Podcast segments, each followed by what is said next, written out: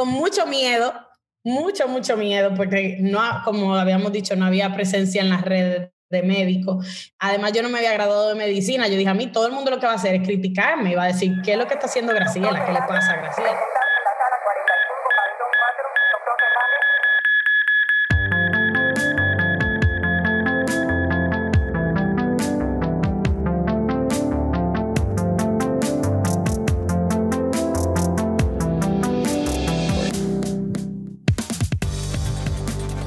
Bueno, bienvenida Graciela, muchas gracias por estar aquí, querido doctor, qué emoción, qué emoción que querido doctor me permite, bueno, conectar con personas importantes en la red y en medicina.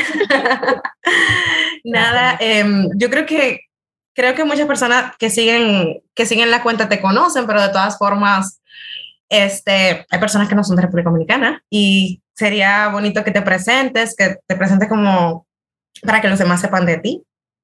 Perfecto, perfecto. Pues me presento. Mi nombre es Graciela Galva. Soy, bueno, como estamos hablando aquí de medicina, soy médico general eh, y me gusta mucho la dermatología. Y por eso he estado desde antes de acabar la carrera de medicina muy activa en las redes con ese tema. Eh, ya yo tengo en bajo la cuenta, para quienes no la conocen, eh, arroba doctora Graciela Galva o Hello Grace MD, que era como que mi primer nombre en las redes realmente. Ya yo tengo alrededor de unos cuatro años en las redes sociales con todo ese tema, cuatro, cinco, cuatro años. Ay, Dios mío, ahora no estoy muy segura, pero tengo un buen tiempo eh, en eso. Y pues ha ido muy de la mano con mi carrera de medicina y pues la gente me asocia mucho a eso, obviamente pues por la exposición que llevan las redes sociales. Eh, además, fuera de eso, yo te estoy, me estoy introduciendo, ¿verdad? Hablándoles de eso, bueno, que soy médico general, que tengo lo de las redes, pero sí, creo que si me preguntan, Graciela, ¿quién tú eres? Yo no pienso de primera instancia, ah, soy médico, ah, soy, no, no sé por qué, no sé ni siquiera explicarlo muy bien, pero no es como que lo primero que yo identifico de mí. Ok. Eh, aunque es obviamente de la parte más importante en mi vida. Pero nunca pienso, o sea, yo no sé si quizá no es algo obvio para alguien que no está tan expuesto en las redes, pero yo nunca estoy pensando en eso. O sea, yo nunca estoy pensando en lo expuesta que estoy, en, que eso es una gran prioridad en mi vida. O sea, yo voy más como de la mano de mi proceso de lo que estoy haciendo en el momento. Incluso eh, cuando acabé medicina, que pues empecé a trabajar en, en IDERMA con dermatología, después trabajé en Sculptor con cirugía plástica y como que nunca me, como que yo me presentaba a Graciela y como que lo tenía que pensar cuando decía, ah, sí, yo soy médico, soy médico, como que tengo ya tres años que me gradué y yo creo que todavía no lo identifico como algo así tan presente en mi vida, creo que es un proceso, el realmente entender que uno es, no sé, yo creo que es una profesión de tanto peso que yo la veo como externa. Cuando pienso que está sobre mis hombros, que realmente algo que yo llevo, es como que, ¿qué? No. Sí. Sí, lo digo y es como, yo no sé explicarlo, quizás la gente no está entendiendo lo que yo estoy diciendo, pero yo lo veo algo aparte de mí, pero que es mío, pero es tan grande que no lo... No, siempre lo llevas contigo, o quizás... Eh, o no acepto que es un peso tan grande que yo tengo en mi vida, lo cual es una locura porque literalmente mi vida solamente se trata de, prácticamente se trata de medicina, pero bueno. Okay. Eh, Quizás entendieron, quizás no entendieron. No, yo, creo que sí, yo creo que sí, bueno. Pero entonces, inicias la cuenta estando en la carrera. Yo inicié la cuenta estando en la carrera. Exactamente. ¿De dónde sale eso? ¿Por qué surge eso? De hecho, no había tanta presencia de médicos en las redes. Eso como que fue un boom. No había. No había. En República Dominicana no había. O sea, y no lo digo, no lo digo ni por, es que estoy segura. Yo la única que recuerdo que inició conmigo al mismo tiempo fue la doctora Claudia Hernández. Okay. una dermatóloga muy conocida en las redes sociales en RD. Totalmente. Eh, pero no puedo pensar en otra persona. Y eso fue una de las cosas que más me llevó como que mi erquina, que yo estoy haciendo. Pero te cuento más o menos de dónde origino y creo que va muy de la mano con lo que yo decía de que aunque sí soy médico, quizás no me identifico tanto. Ajá. Eh, durante toda mi carrera de medicina, aunque sí, ¿verdad? Siempre, o sea, estaba envuelta, será mi prioridad y demás, yo nunca me sentía tan identificada como el resto de mis compañeros. Yo siempre decía, y bueno, esta historia va mucho más allá de aquí y, y, se la voy a contar, pero nunca me sentía tan identificada como el resto, eh, que era todo como que medicina, sí, full, yo soy médico. Yo siempre he dicho, Dios mío, yo si vuelvo a nacer, yo no vuelvo a estudiar medicina, pero no es ni siquiera porque no me gusta la medicina, aunque hay veces que digo, conchale, ¿qué fue lo que hice? ¿Qué bendita decisión fue esta? Pero eh, digo que no lo volviera a estudiar porque a mí me encantan tantas cosas, Melissa.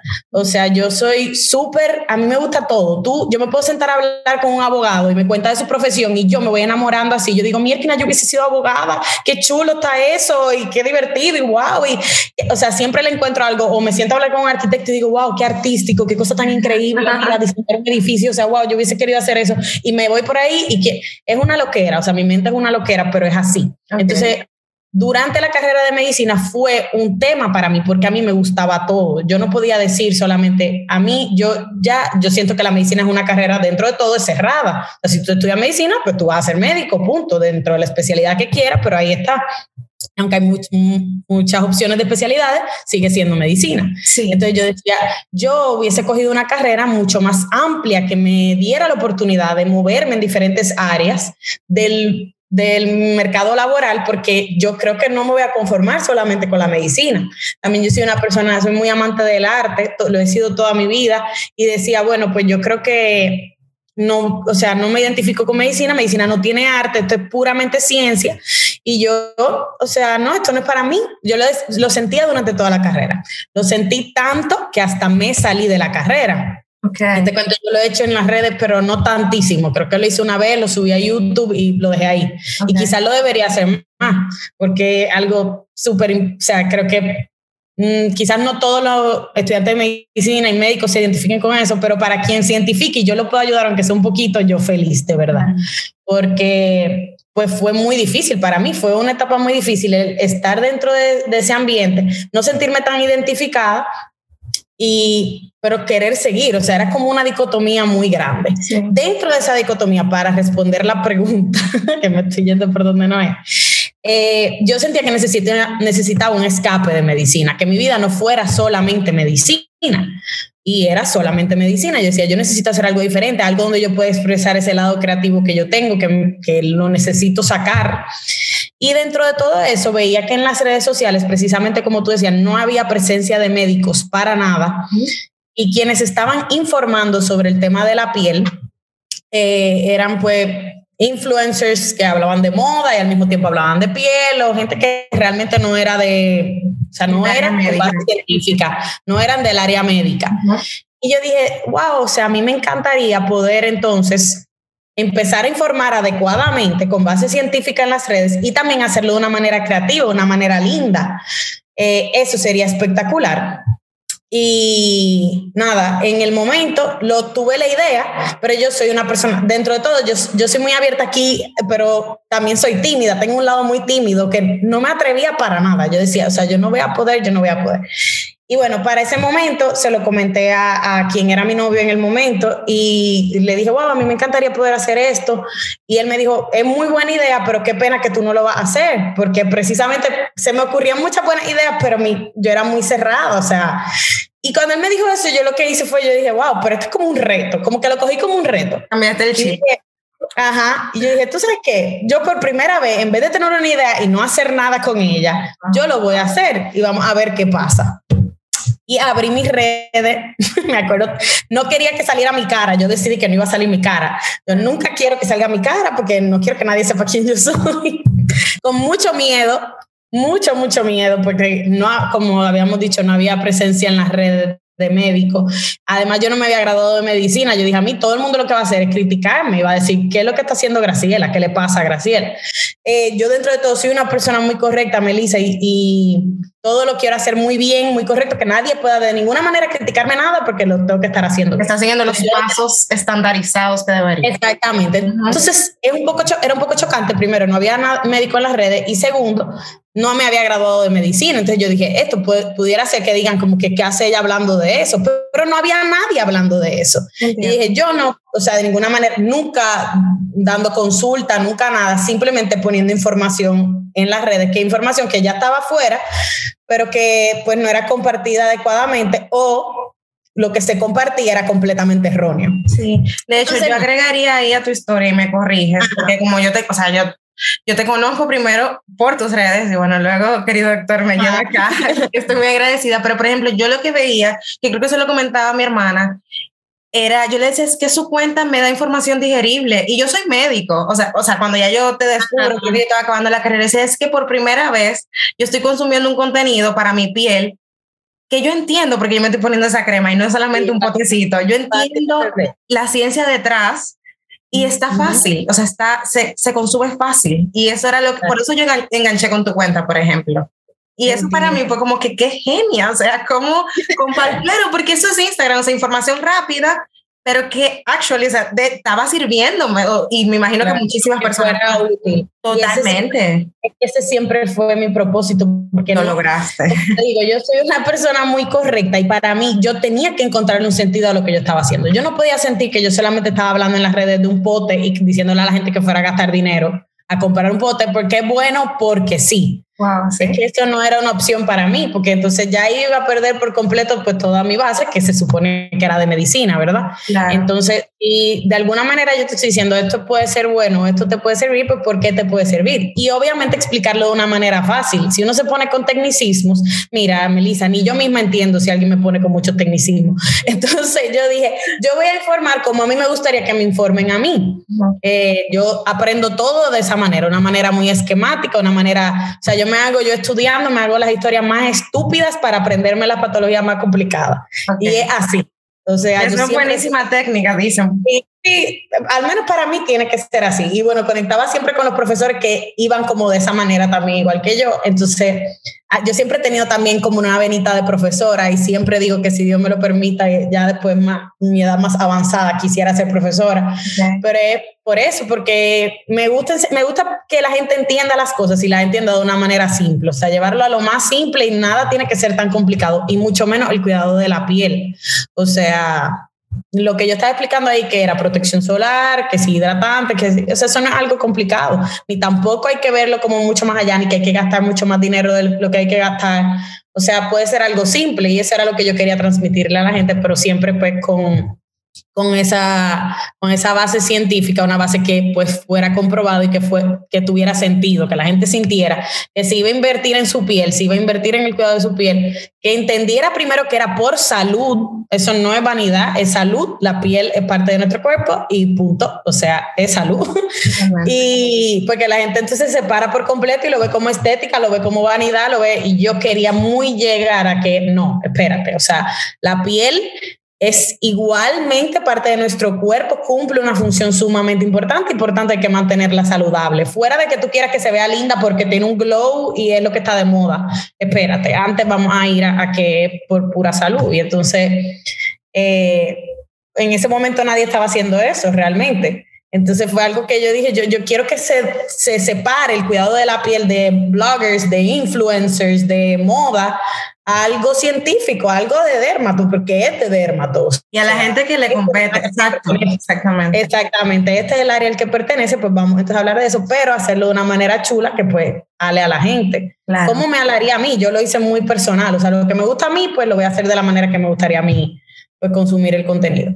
Pero básicamente las redes, mis redes salieron de mi necesidad de hacer algo diferente dentro de medicina. O sea, yo me sentía muy en la monotonía, muy cansada, Melissa. Ya eso fue al final en el internado de la carrera. Ya yo estaba muy cansada de medicina. Yo ni sabía si iba a ser especialidad o no. Porque yo decía, es que yo, yo necesito algo diferente, necesito algo diferente. Ya yo no puedo seguir en esto mismo. Bueno, yo me acuerdo saliendo mi último día del hospital en el Calventi, mi último día de la escuela de medicina.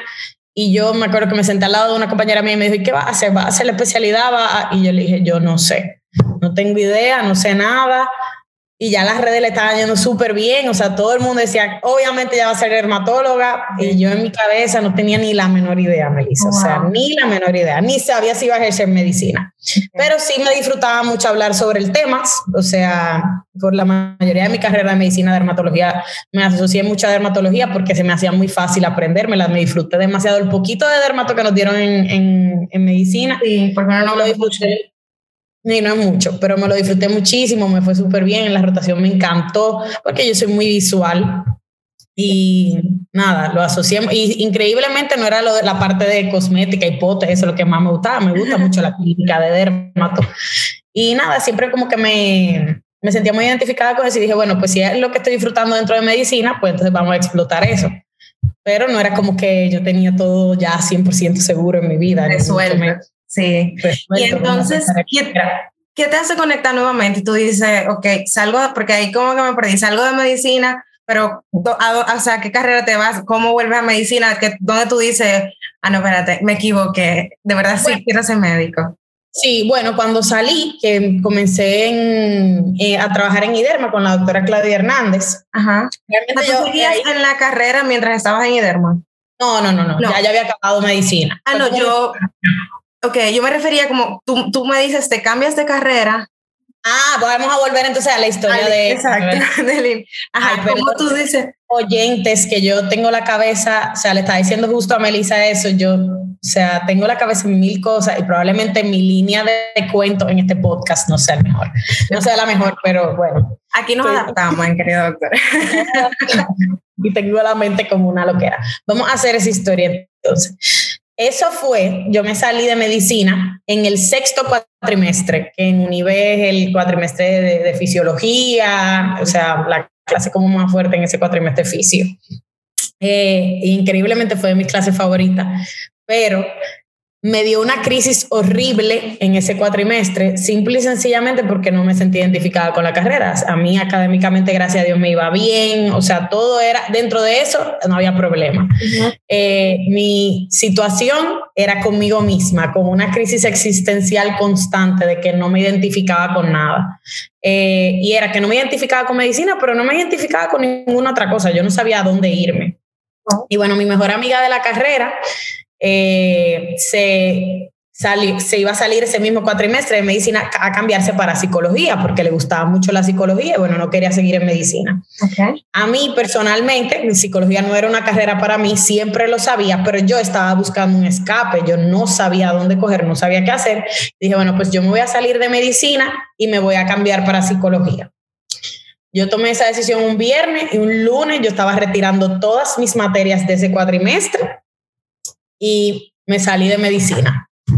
Eh, y me acuerdo, yo tomé esa decisión, así, entregué mi papel de retiro de todas mis materias y para mí eso fue, o sea, horrible. Me, quiebra mucho la voz porque me acuerdo de cómo yo me sentía en ese momento, o sea, horrible. Me sentía como un fracaso, que algo muy duro para mí porque yo soy muy dura conmigo misma, muy, muy dura me sentía como un fracaso completo, como que estaba decepcionando a todo el mundo, porque yo soy la, la primera médico en mi familia y pues probablemente todo el mundo como que, wow, eh, la primera de los hijos de mi papá que se graduaba, o sea, de la universidad, o sea, o sea, que estaba en la universidad incluso, o sea, que era como que, mira, que Graciela se salió de medicina y nadie la entendía porque como te digo, académicamente estaba todo bien. Sí. Me decían, pero es como, como así, y a psicología, que no era algo que asociaban conmigo para nada. Pero nada, o sea, explicarle esa carga que, que, no te tocaba realmente, pero nada, que, que, que muchos pecamos de cogerla, o sea, andamos cogiendo carga que no nos tocan. Así es. Pero nada, me salí de medicina, me cambié para psicología, busqué un trabajo en, en un colegio. A mí siempre me gustaban mucho los niños y para ese tiempo yo decía que quería ser pediatra. Siempre yo empecé medicina diciendo que quería ser pediatra porque siempre me han gustado mucho los niños. Ah. Cuando comencé, eh, psicología, o sea, comencé en el trabajo en un colegio y de verdad que todo pasa por una razón, Melissa, porque eso fue una de las mejores experiencias de mi vida. Yo trabajé en ese colegio quizá unos tres meses, más o menos, muy poquito, pero fue una de las mejores experiencias. Me enseñó tanto. Yo estaba loca por trabajar, por hacer algo diferente y pues fue genial, de verdad. O sea, aprendí mucho de mí misma, mucho de, o sea, como de ese mundo laboral, aparte que en medicina uno no lo puede experimentar porque no hay oportunidad. Y para mí era algo muy importante, sentirme parte de un equipo, de, o sea, para mí fue genial. Trabajé en ese colegio, pero cuando comencé psicología, la primera semana de psicología, yo estoy sentada así en, en, el, en, la, en mi pupitre, así, ahí en el curso, estoy escuchando la clase, no me acuerdo ni de qué era la clase. Y yo, y durante la semana cogí todas las clases de psicología y cogí mi primera clase de portugués porque había que coger un idioma. Fuera de medicina, pues hay que, si estás en otra carrera, tienes que coger un idioma. Y yo cogí portugués porque sí, ni tenía idea de Brasil, ni había pensado en Brasil para nada. y cogí mi primera clase de portugués y me di cuenta que la única clase que yo disfrutaba en toda esa semana era la de portugués. Todo lo demás no me gustaba nada. Y ese mismo viernes de esa primera semana fui al decanato de estudiantes y dije, por favor, yo necesito que me devuelvan a medicina. Fue un error, yo no quiero estar aquí, por favor, pónganme medicina otra vez, por favor, por favor. Pero ya había pasado la primera semana y no funcionaba así. Tenía que esperar al otro cuatrimestre. Bueno, fui, hablé con el, con el director de medicina en ese tiempo. Yo, por favor, el director era como de, de ciencia básica, creo que era, ¿no? De medicina. Y le dije, por favor, yo necesito volver, o sea, fue un error, yo mire, por favor, o sea, no me... pero nada, me dijeron que tenía que esperar un cuatrimestre otra vez. Y completé mi cuatrimestre en psicología por completarlo, seguí mi trabajo, pero desde la primera semana en psicología ya yo sabía que quería volver a medicina. Y decía, y te digo algo, mi razón para querer volver a medicina no era diciendo, ah, es que ya amo la medicina, quiero volver. No, no, no, no, no. Era que yo decía, yo sentí en mi corazón que yo tenía que acabar medicina, a ver qué pasaba, porque si no, yo me iba a quedar con la cuestión ante toda mi vida de qué iba a pasar si yo no acababa medicina. Claro.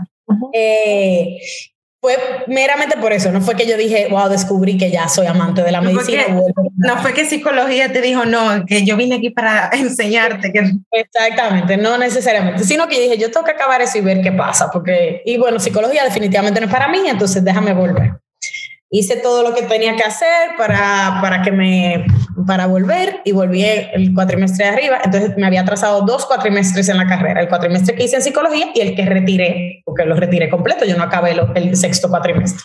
Okay. Eso fue otro reto sumamente grande, porque ya yo había comenzado con mis compañeros, ya yo tenía un grupo de amigos muy, muy, muy cercanos, o sea, que son literalmente mi familia y me tuve que separar de ellos, o sea, ya yo era mi grupo de apoyo en medicina, me, entonces me quedé sin mi grupo de apoyo, a comenzar con gente completamente nueva, a repetir materias, o sea, de las que ya había retirado del otro. Fue, ese fue un reto grandísimo. Y yo me sentía súper mal porque decía, ¿qué va a pensar la gente de mí? O sea, qué loca. Se salió de medicina, retiró todo, ahora volvió, o sea, ¿qué es lo que le pasa a Graciela? Sí. Y como uno es tan, o sea, inmaduro emocionalmente en ese sentido, porque personalmente a mí, yo siempre estoy pensando en qué va a pensar el otro. Y ahora estoy aprendiendo mucho a soltar eso, pero es una carga muy grande y es una, yo estoy muy emocional todo el tiempo.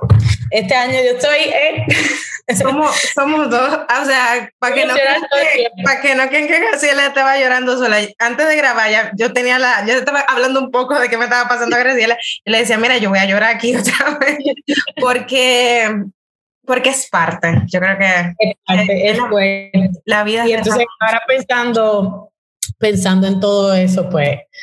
Pero yo creo que yo estoy segura, y corrígeme, porque a mí me ha pasado y cuando yo miro atrás y yo me miro hoy en día, yo digo, ¿cuánto has crecido? Y me falta muchísimo.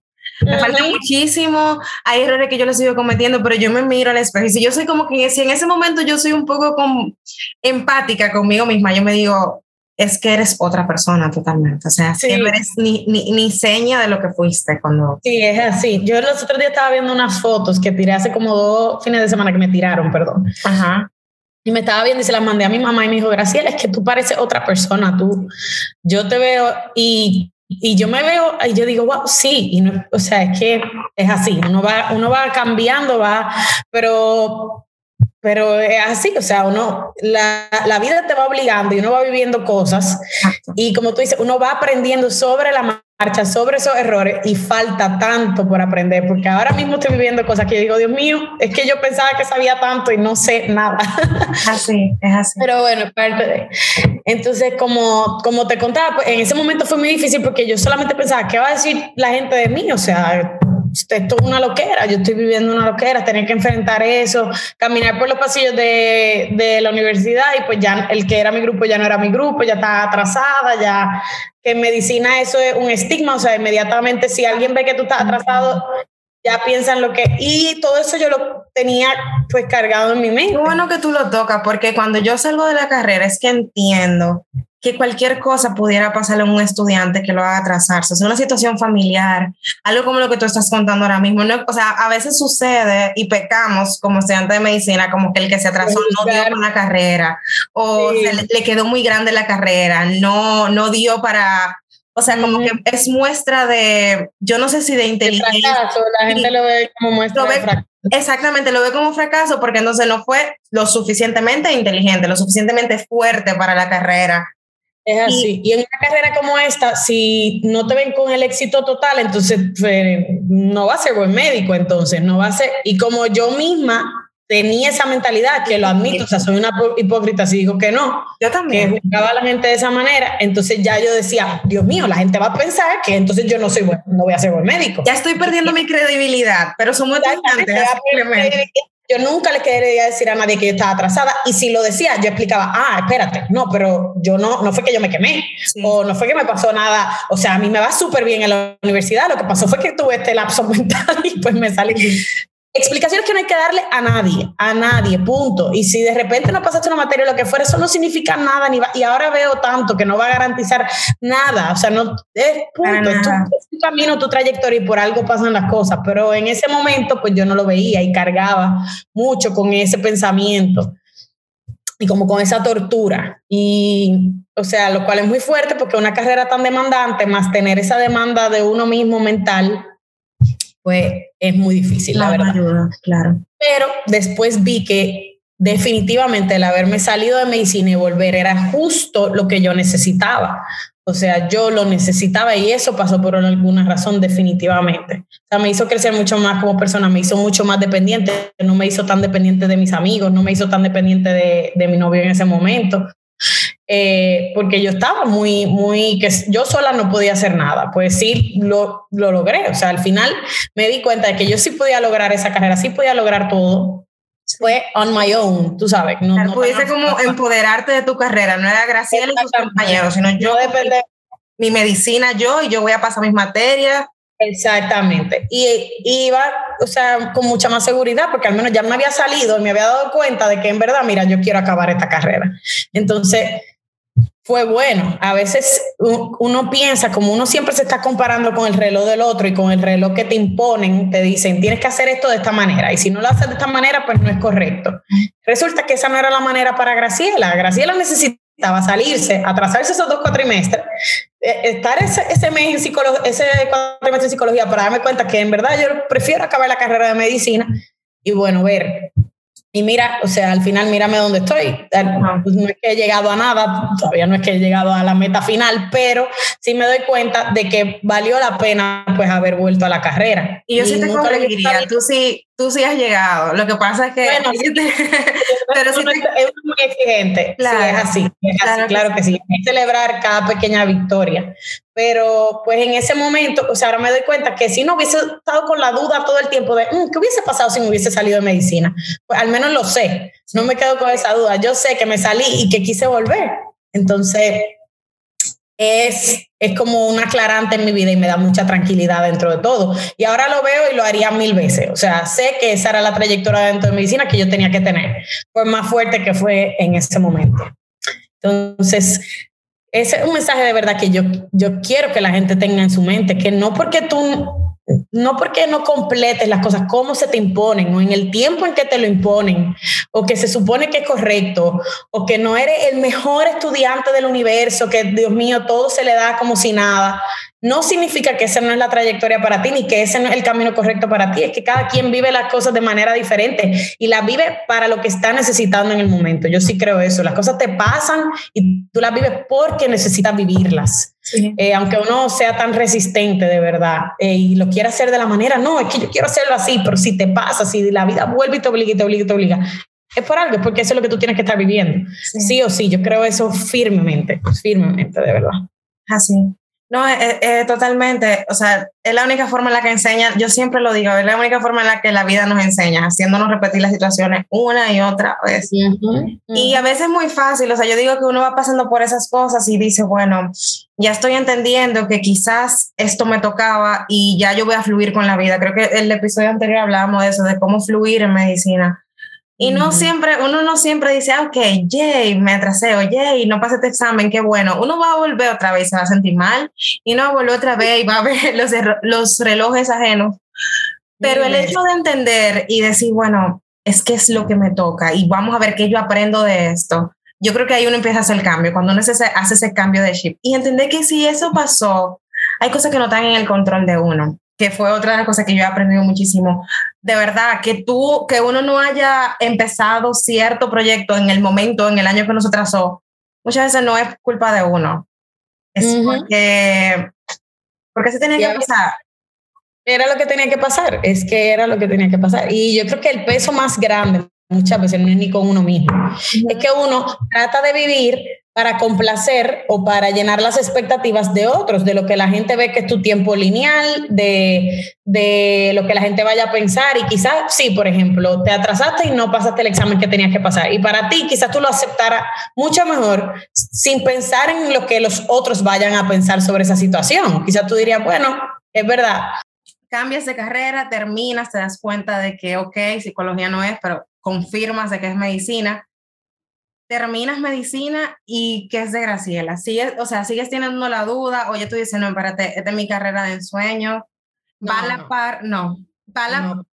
¿Y qué te rega Pero en ese momento ya Hello Grace como que despegó quizá para... Sí, cuando ya yo había acabado medicina, sí, sí, sí, 100%, o sea, ya, ya yo tenía como un año y pico que Hello Grace le estaba yendo súper bien, súper bien, o sea, a mí me sorprendía muchísimo, yo no lo creía, o sea, yo, yo, ¿por qué la gente me está escuchando a mí? No entiendo para nada. No entendía, pero sí, le estaba yendo bien.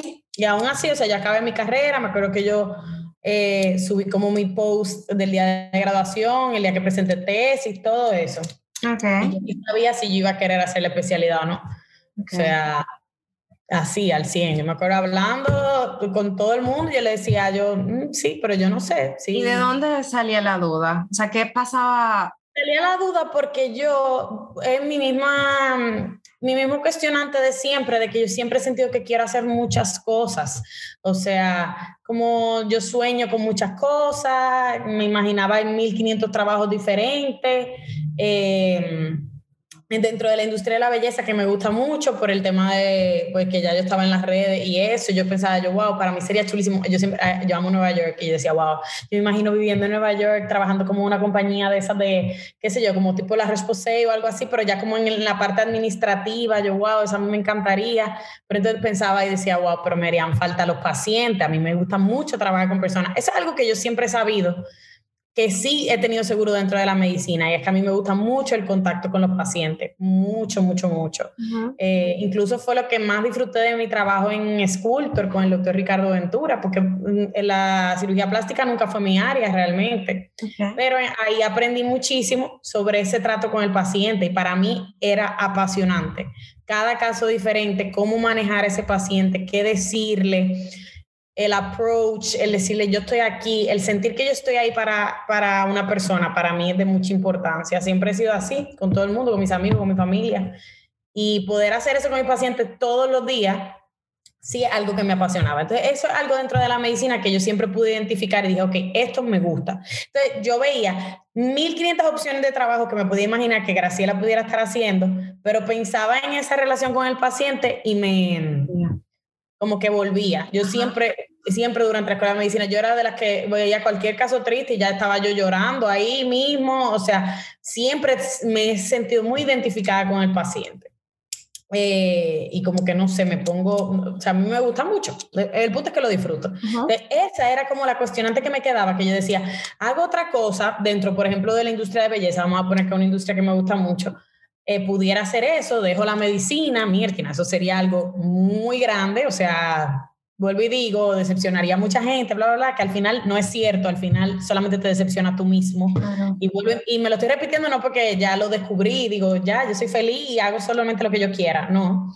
pero me lo tengo que repetir todos los días porque es algo que, que, afecta mucho a cada quien, el estar pensando qué va a decir el otro, a quién va a decepcionar. Totalmente. Y hace que nos olvidemos de nosotros mismos. O sea, muchas veces eh, son pocas las veces que yo he dicho, ¿y tú qué quieres? Porque Exactamente. Tú, tienes 30 pensamientos. ¿Qué va a decir el otro? ¿O qué va a pensar el otro? Siempre. Dios mío santo, y eso es esclavizante, eso te amarra literalmente, no te deja avanzar.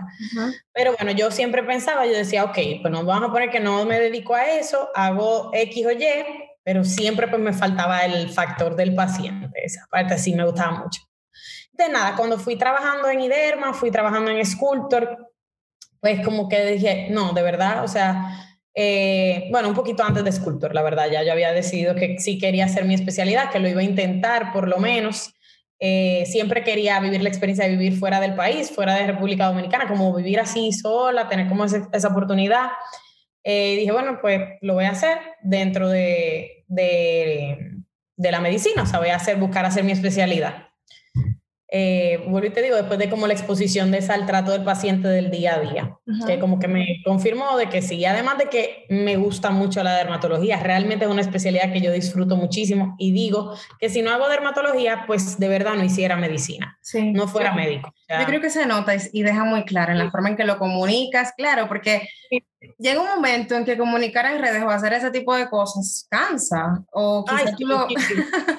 y aún así, yo creo que si realmente no hay una parte genuina de uno que dice, independientemente de las personas que siguen, comparten el contenido o se, y se educan, si no hay algo que llena personalmente, yo creo que sería muy frustrante. Sería yo creo un, trabajo más yo no pudiera. No, es que yo sé, yo, yo digo, o hago dermato que sé que lo disfruto y que mi día a día va a ser bueno y me lo voy a disfrutar, o no puedo, hacer, no puedo ser médico. Porque ninguna otra especialidad, lo confieso, yo la disfruto. O sea, no. Sí, tú me puedes hablar, bueno, está bien. Ahora que estoy estudiando para este examen, para lo de dermato, que tengo que estudiar mucho en medicina interna, ok, le estudio, pero yo no me lo estoy disfrutando. O sea, yo le miento a todo el mundo si le digo, ay, sí, me encanta, me apasiona todo esto que estoy estudiando. No es cierto. Entonces, no me imaginaría poder estar haciendo otra especialidad porque no disfrute. Claro. Entonces siempre digo, hago dermato, pues no practico medicina. Entonces, nada, decidí intentarlo, decidí que iba a hacer lo de la especialidad, eh, que me ayudó mucho. Yo estoy muy agradecida de haber podido trabajar antes de mi momento de la especialidad porque lo necesitaba vuelvo y digo, no es algo que les digo, lo tienen que hacer todos los médicos para, no, que yo lo necesitaba. Lo mismo que pasó cuando me salí de la carrera, eso yo lo necesitaba. Pues yo necesitaba esa exposición laboral, definitivamente, además de que me gusta mucho el ámbito de trabajo y eso, a mí yo me lo disfruto mucho. Quería vivir esa experiencia, pero también la necesitaba para confirmar porque sí quería hacer la especialidad. Claro. Entonces uno va necesitando, la vida te va dando por lo que tú vas necesitando para encaminarte. Yo vuelvo y les digo, creo eso firmemente. Sí. y antes de, grandes proyectos, como que la vida te fue poniendo confirmaciones, como que, ok. Exactamente, exactamente. Entonces nada, ahí decido hacer la especialidad, decidir dónde hacer la especialidad fue otra, otro reto muy grande, obviamente dermatología es muy competitivo y no me quería quedar en República Dominicana, no por nada personal ni nada. Mucha gente me dice, ¿por qué no te quedas si es tan bueno en República Dominicana? A mí me encanta la República Dominicana, la amo, quiero volver a mi país. Cuando digo, yo nací en Puerto Rico y me crié en Puerto Rico, pero mis papás son ah. dominicanos y para mí la República Dominicana es mi país al 100%. Okay. Entonces, eh, yo siempre digo que quiero volver, pero quería vivir la experiencia de vivir fuera. Entonces, eh, nada, quería buscar una buena opción en dermatología que pudiera ser fuera. ¿Y cómo llega ahora sí? ¿O cuáles eran tus opciones? Ajá. Llega a Brasil literalmente, o sea, yo consideré mucho España, por ejemplo, pero no soy española y bueno, era todo, todo un tema, en verdad. Que paréntesis, eh, todo el que probablemente, bueno, médico, el que es médico sabe todo lo que conlleva, que también es una cosa de la que hablaba mucho, todo lo que conlleva, esos procesos migratorios. Eh, que, que en lo que uno se somete, que son horribles realmente, y esas son cosas que uno tiene que, que uno considera, o a, veces uno no lo piensa, pero que hay que considerarlo más adelante. Claro. realmente, sí, a la hora como de elegir un país, como para el que no es médico, realmente hay cosas que hay que tomar en cuenta, no solamente el país, o sea, ah, que me gusta ese país. No solamente ese país y la especialidad ya, eso, es así, 100%. Sí. Entonces, eh, y además de eso, obviamente, en cara al MIR, dermatología o sea, hay que ser realista. Sí. Yo, mm, o sea, era un reto muy grande, de mucho sacrificio para algo que yo no iba a tener muy seguro. O sea, era a ver qué pasaba dentro de todo, pues tampoco soy española, lo cual bajaba mi probabilidad, o sea, todo era como mucho. Entonces decidí que ese era un riesgo que no quería tomar, ¿verdad? Porque pues como digo, no es, es, mucho mejor cuando uno se enfrenta a un examen como ese teniendo varias opciones de especialidades. Yo no tenía opción de especialidad, por claro. digo, hago dermatología, no hago Entonces, nada. Y ahí, eh, perdón, ahí entra lo personal de los procesos, escuchándote a ti. Yo soy muy partidaria de que la, cada quien debe sentarse y armar como un abanico de posibilidades y decir, ok, ¿qué yo estoy dispuesto a, Claro, negociar, que no, qué quiero, qué tan abierto estoy a cambiar de especialidad. Son esas cosas. O sea, no usa la, yo siempre dicho la frase, ¿a dónde va Vicente? ¿A dónde va la gente? No, o sea, sentarte. Si todo el mundo va a Estados Unidos, pero tú realmente entiendes, o sea, investiga, empápate, eh, pregúntate qué tú quieres, porque, no sé, como que hay, hay mucha posibilidad. A la larga, es una decisión muy grande. Entonces, a la larga, o sea, obviamente uno nunca va a estar al 100% seguro de las decisiones que toma, no, pero al menos dedicarle ese tiempo a realmente tomar una decisión con la que al final tú te sientas lo más cómodo posible. Totalmente. Que fue pues lo que yo hice aquí con Brasil, básicamente. Igual hay muchas cosas que todavía no tengo 100% eh, confirmadas ni nada, o sea, yo todavía estoy en el proceso, yo ahora mismo estoy haciendo el año de medicina interna para después eh, coger los exámenes de dermato, entonces todo es un proceso de completa incertidumbre hasta que uno ya llega ahí al 100%. Y estoy, y apuesto que sí son prácticamente todos. Sí. ¿Eh? Que, y me atrevo a apostar que son prácticamente todos, que todos tienen sus propias incertidumbres, todos tienen sus propios retos. Todos, todo, o sea, es, así. Cada, cada decisión, cada país, cada opción que nosotros tengamos para hacer la especialidad, todos tienen su reto. Todos. O sea, Brasil, para nada de, que de, ah, fluye y tú es más fácil el proceso. Ay, Dios mío santo, yo me vuelvo loca con Brasil todos los días. Todos los días hay algo que Brasil me tiene con lo de la especialidad que yo digo, me voy a volver loca y no voy a, no voy a Te reta, ajá. Pero, exactamente, exactamente. Pero todo es parte del proceso. Una vez yo concluya este proceso y entienda mejor cómo es que funciona todo. Podemos volver a hacer otro episodio y yo explicar un poco más cómo es todo este proceso. Y yo encantada. yo ahora mismo todavía hay tantas cosas que no sé, que no puedo ni informar muy bien, pero nada, todo esto conlleva un reto y es que es así, Melissa. O sea, para el médico es un reto constante, constante. Como yo te estaba diciendo ahorita offline, a mí el médico que me habla, eh, o sea, el estudiante de medicina, el acabado de graduar, el especialista, quien sea, que me habla desde la arrogancia, desde, ah, yo soy médico y full y perfecto todo y estoy haciendo la especialidad en el mejor país y este es el país que de verdad tiene credibilidad y el que tiene, el que habla desde la arrogancia, yo eso no lo soporto. O sea, no lo soporto ni un chin porque esto es un camino muy difícil y el tú decir y querer decir es perfecto y si tú lo haces de esta manera, pues se te va a dar perfecto y si no se te dio así, pues entonces tú eres un fracaso o ese no sirve, entonces por eso. Eso yo no lo soporto, porque esto es un camino muy difícil, muy, muy difícil. Y el querer estandarizarlo y el querer decir, esta es la única manera de hacerlo bien, es un error muy grande y hace daño a mucha gente, porque son muchos los que sueñan con ser médico, son muchos.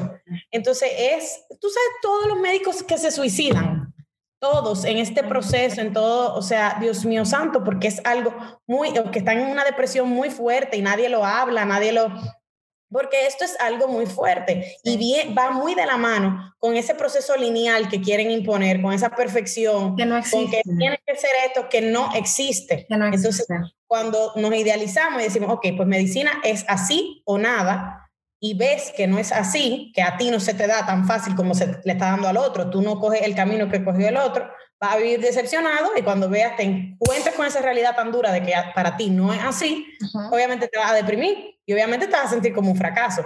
Entonces, me atrevo a apostar que entonces te pierdes de lo que la vida tenía para cada uno. O sea, te pierdes el hecho de tú toparte con, la con, la primer, con el primer fracaso, entre comillas, la primera frustración y decir, es que esto no se supone que así, porque yo he escuchado que no debe ser así. Y al otro era perfecto y al otro le fue súper bien y mira, entró en nada, está en Estados Unidos y ya le están, y, y tú, Dios mío santo, o sea, ya, yo soy un fracaso, entonces, esa es la conclusión. Sí, cuando no, cuando no, o sea, es, es un proceso diferente para cada quien y la decisión que sea que tú tomes, como sea que tú lo quieras hacer, después de que lo estés haciendo correctamente, obviamente, dentro de la ética profesional del médico, realmente preparándote como te tienes que preparar, porque esto obviamente no es un juego. Sí, claro. Entonces, ya eh, está haciendo el camino porque te tocaba a ti y de la manera en que te tocaba a ti.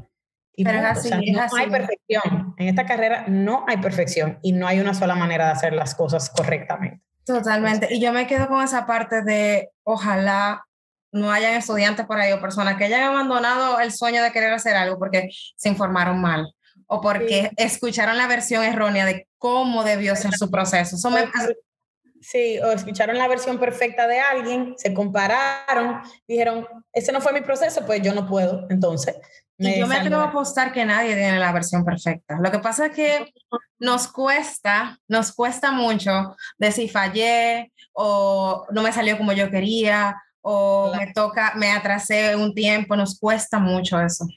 Sí, es así. Y además de que eh, ahora con esto de las redes sociales y demás, lo digo yo que estoy tan en eso, sí. Eh, uno solamente presenta lo lindo, como te estaba diciendo, cualquiera que ve mis redes sociales dice, wow, mira Graciela, qué perfecta, Graciela eh, está ahora en Brasil, está haciendo dermatología, yo todavía no he entrado a dermatología, o sea, ¿cómo así?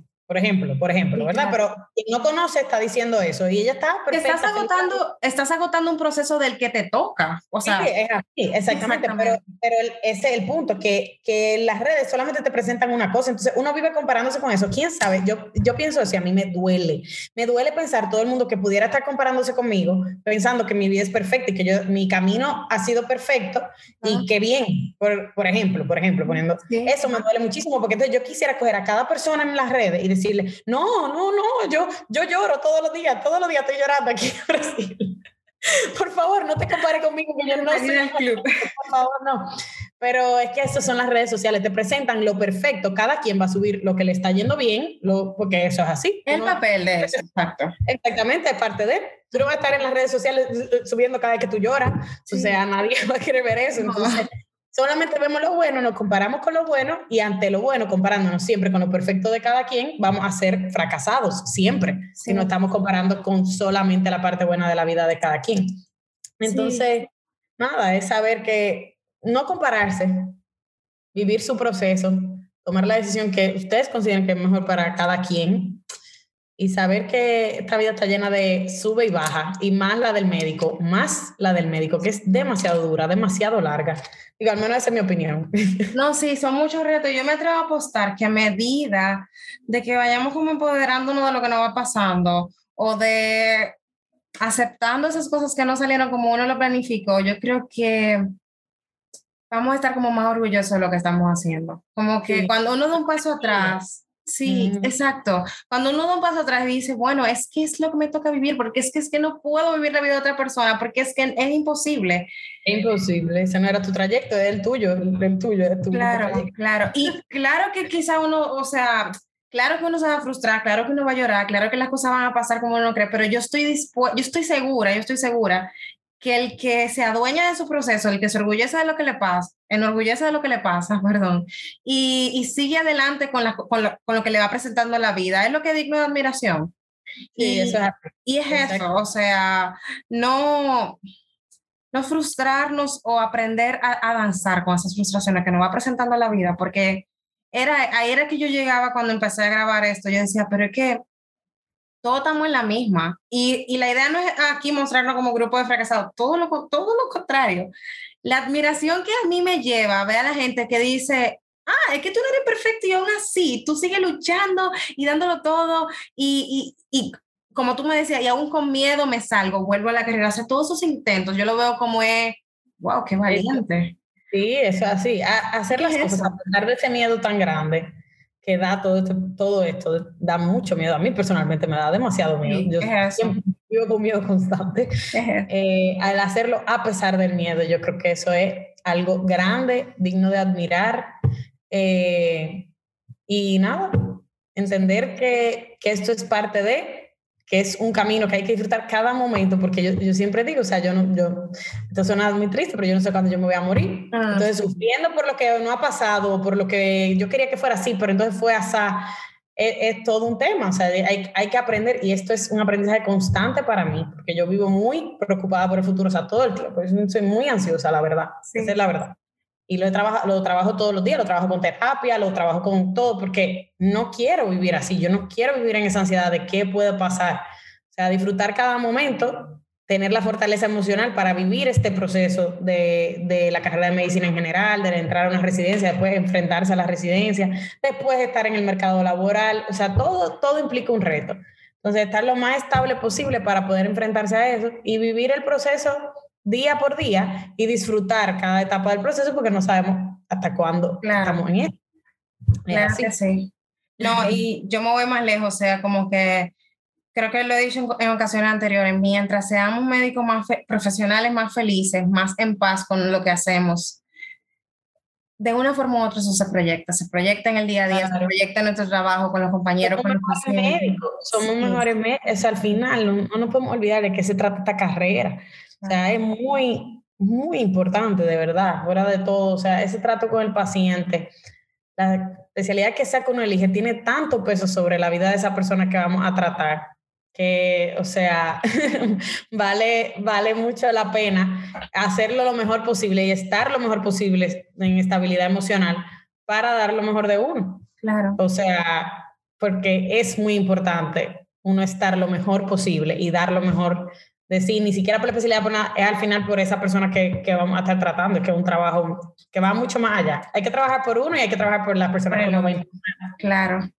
Bueno, yo diría que, que, para cerrar, como que ¿qué tú dirías que ha formado parte de la Graciela que estuvo en la universidad, que dudó, que quizá como que contempló la medicina o no? Yo pienso mucho como en la Melissa de la universidad, eh, un poco inmadura, con, con, con, con, muchas, muchos sueños, muchos que todavía los tengo, pero yo digo, ¿qué yo me aconsejaría quizá ahora viviéndolo un poco? O muchos estudiantes de medicina que nos están escuchando, que, que van por, que, que están lidiando con todas sus, nada, con todos sus retos que le va presentando la carrera. Este, eso, como que si tú te imaginas a Graciela en la universidad, como que tú le dirías ahora, eh, viendo que, que las cosas han ido fluyendo a pesar de todo. Sí, yo, yo, yo me pongo a pensar, yo estaba pensando los otros días, que yo, o sea, yo siempre vivía con miedo, siempre vivía, como te digo, o sea, yo soy una persona ansiosa, siempre vivía con miedo todo el tiempo, miedo a quemarme. Mi papá ya me decía, mira, ya yo no te creo, porque tú siempre, yo siempre decía a todo el mundo, no, no, no, yo probablemente me quemé, me... y no era ni siquiera, era que yo no quería decepcionar a nadie, no me quería decepcionar yo misma, o sea, al final todo salió bien, nunca, o sea, nunca me quemé, siempre, gracias a Dios, fue todo bien, pero siempre tenía ese miedo, yo siempre tenía el miedo a fracasar. Y me estaba diciendo yo misma, o sea, se supone que algo que yo le diría a la graciera de, de la universidad, bueno, le digo a ella que, o sea, tranquila con ese miedo al fracaso, que la mayoría de las veces, o sea, lo que está para ti está para ti, yo creo eso firmemente, y todo va a estar bien, y si no estuvo bien, fue, fue por algo, pero yo me lo digo todavía, todavía, ahora que me voy a enfrentar a este examen, por ejemplo, o sea, todavía un miedo muy grande al fracaso, pero entender y repetirme que ya, o sea, el, lo importante es hacer pues lo mejor que uno pueda dentro de todo.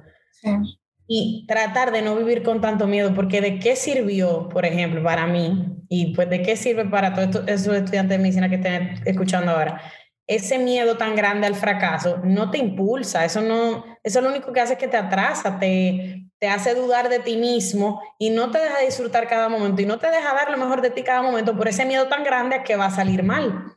Entonces, como ya yo viví eso, o sea, y lo viví muy de cerca porque yo siempre tenía mucho miedo al fracaso. Veía que la otra gente, o sea, por ejemplo, mis amigos, era como chill, como que no, pero todo va a estar bien, gracias a ese sí, se ponían nerviosos, pero tampoco era que dejaban de dormir. Yo dejaba de dormir, yo, o sea, siempre con un bendito miedo. Entonces, eh, es eso, es, es tratar dentro de lo posible, porque obviamente una carrera que implica mucha ansiedad, mucho estrés, tratar dentro de lo posible de confiar en que este es tu camino, o sea, si ese es tu camino y todo se da, es, es que ya eso estaba para ti, ¿entiendes? Yo, e, eso es lo, lo, que yo más creo, que si tú estás por ese camino y estás dando lo mejor de ti, confiar, también tener una parte en ti que se entregue y que diga, ok, yo di lo mejor que yo pude y si no se da, confiar en que es por algo y si se da, pues celebrarlo, ¿verdad? Porque tú hiciste, hiciste el esfuerzo que, que, tenías que hacer. Y, no, y confiar en que si algo no se da, pues que hay algo mejor para ti. O sea, siempre saber eso, no, no implicarte siempre como un fracaso, porque es que es muy pesado, muy pesado vivir siempre con ese miedo a que no va a ser suficiente para lo que tú quieres. Sí. Y leí los otros días que también me gustó muchísimo esa frase, y creo que me lo hubiese dicho en ese momento, que eh, el fracaso, ¿cómo es? Espérate, no, la voy a buscar para no butcher it. La tengo aquí, espérate. ¿Dónde que está? En el libro, que se llama Cómo hacer que te pasen cosas buenas. Usualmente a mí no me gustan ese tipo de libros, pero me lo recomendó mi psicóloga. Y dice, el fracaso enseña lo que el éxito oculta.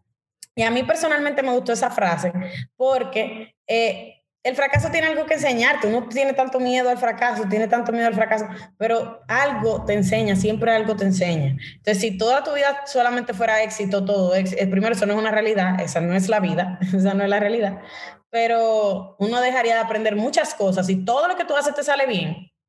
Eso no, eso no es una realidad de la vida, esa no es la vida, entonces eso, eso no es así.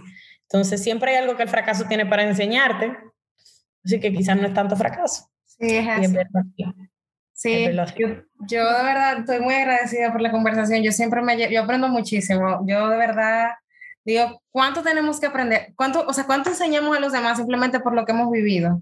O sea, cuánta, cómo, cómo luego las experiencias se convierten en herramientas para otros. Y para mí eso es maravilloso la vida. Es como tú te enseñando con tu pasar por la vida, ya desde, desde ya. Y yo siempre me llevo algo de todo el que acepta como que genuinamente hablar acá y de ti me llevo que de verdad es como historia de valentía. Es como que no se te, no, de verdad, o sea, no, no todo fue color de rosa y aún así fue, vamos a intentar vamos a seguir, vamos a darnos la oportunidad. Y ahí está la cosa, o sea, ahí está la clave. Dándome las oportunidades, me, voy dando cuenta que... Imagínate, si yo hubiese quedado con ese miedo de, por ejemplo, de las redes, yo nunca me imaginé que, nunca imaginé que lo de mis redes iba a despegar como lo hizo. Nunca en la vida. Nunca. Yo todavía, la gente me dice, ah, eh, ay, sí, tu página, claro, me encanta. Y yo todavía me, cuando me lo dicen así, me lo dicen como en persona, gente que yo no conozco, me quedo como, yo, voy, qué raro, qué cosa tan rara, porque es que nunca me lo hubiese imaginado y eso es así, tomando riesgos. Yo le tenía muchísimo miedo a pasar vergüenza, a fracasar en eso de las redes y que después se burlaran de mí, mil cosas. Y al final, mira, esa es la vida, es que... Claro. O sea, Claro. No, y el impacto, el impacto que yo estoy segura que está teniendo sobre personas que quizás nunca se dieron la oportunidad de investigar o porque no era muy accesible, porque la gente quizá tiene la idea, tenía una idea errónea de lo que era la dermatología, el impacto que está creando de, No, yo creo que sí, y yo siento que hasta muchísima gente, por ejemplo, no era una especialidad que, o sea, la gente la buscaba más por la comodidad, más que otra cosa. Y yo siento que después de ese momento, porque para cuando yo estaba en la universidad, yo era la única que quería dermatología de mi promoción, o sea, que yo recuerdo. Sí. Era la única. Después, pues, ha habido más, pero yo creo que eso está abierto a la gente, que es una especialidad muy linda, muy variada, que de verdad puede ayudar tanto a las personas. Es sumamente interesante. O sea, yo soy muy apasionada de la dermatología, la verdad. Y el poder compartir con eso y que la gente pueda también apasionarse por ello, o sea, los médicos y la gente en general, o sea, que le guste yo creo que ha sido bueno, ha sido un buen impacto y bueno, al final ese tiene que ser el propósito, ¿verdad? yo de verdad te deseo mucho éxito que sea con todo lo que te propongas, no solo eso, con todo lo que con todo lo que la vida te vaya presentando y de verdad como que no, no lo digo a nosotros y a todo el que, el que está escuchando, intentar las cosas, con, con miedo, intentarlas y darse la oportunidad de, de ver qué, qué puede pasar. ¿Qué pueda pasar? Exactamente lanzarse y después ver. Bueno, pues gracias, Graciela, muchas gracias. Esto fue una terapia. Sí. Conversar con una terapia. Siempre sí.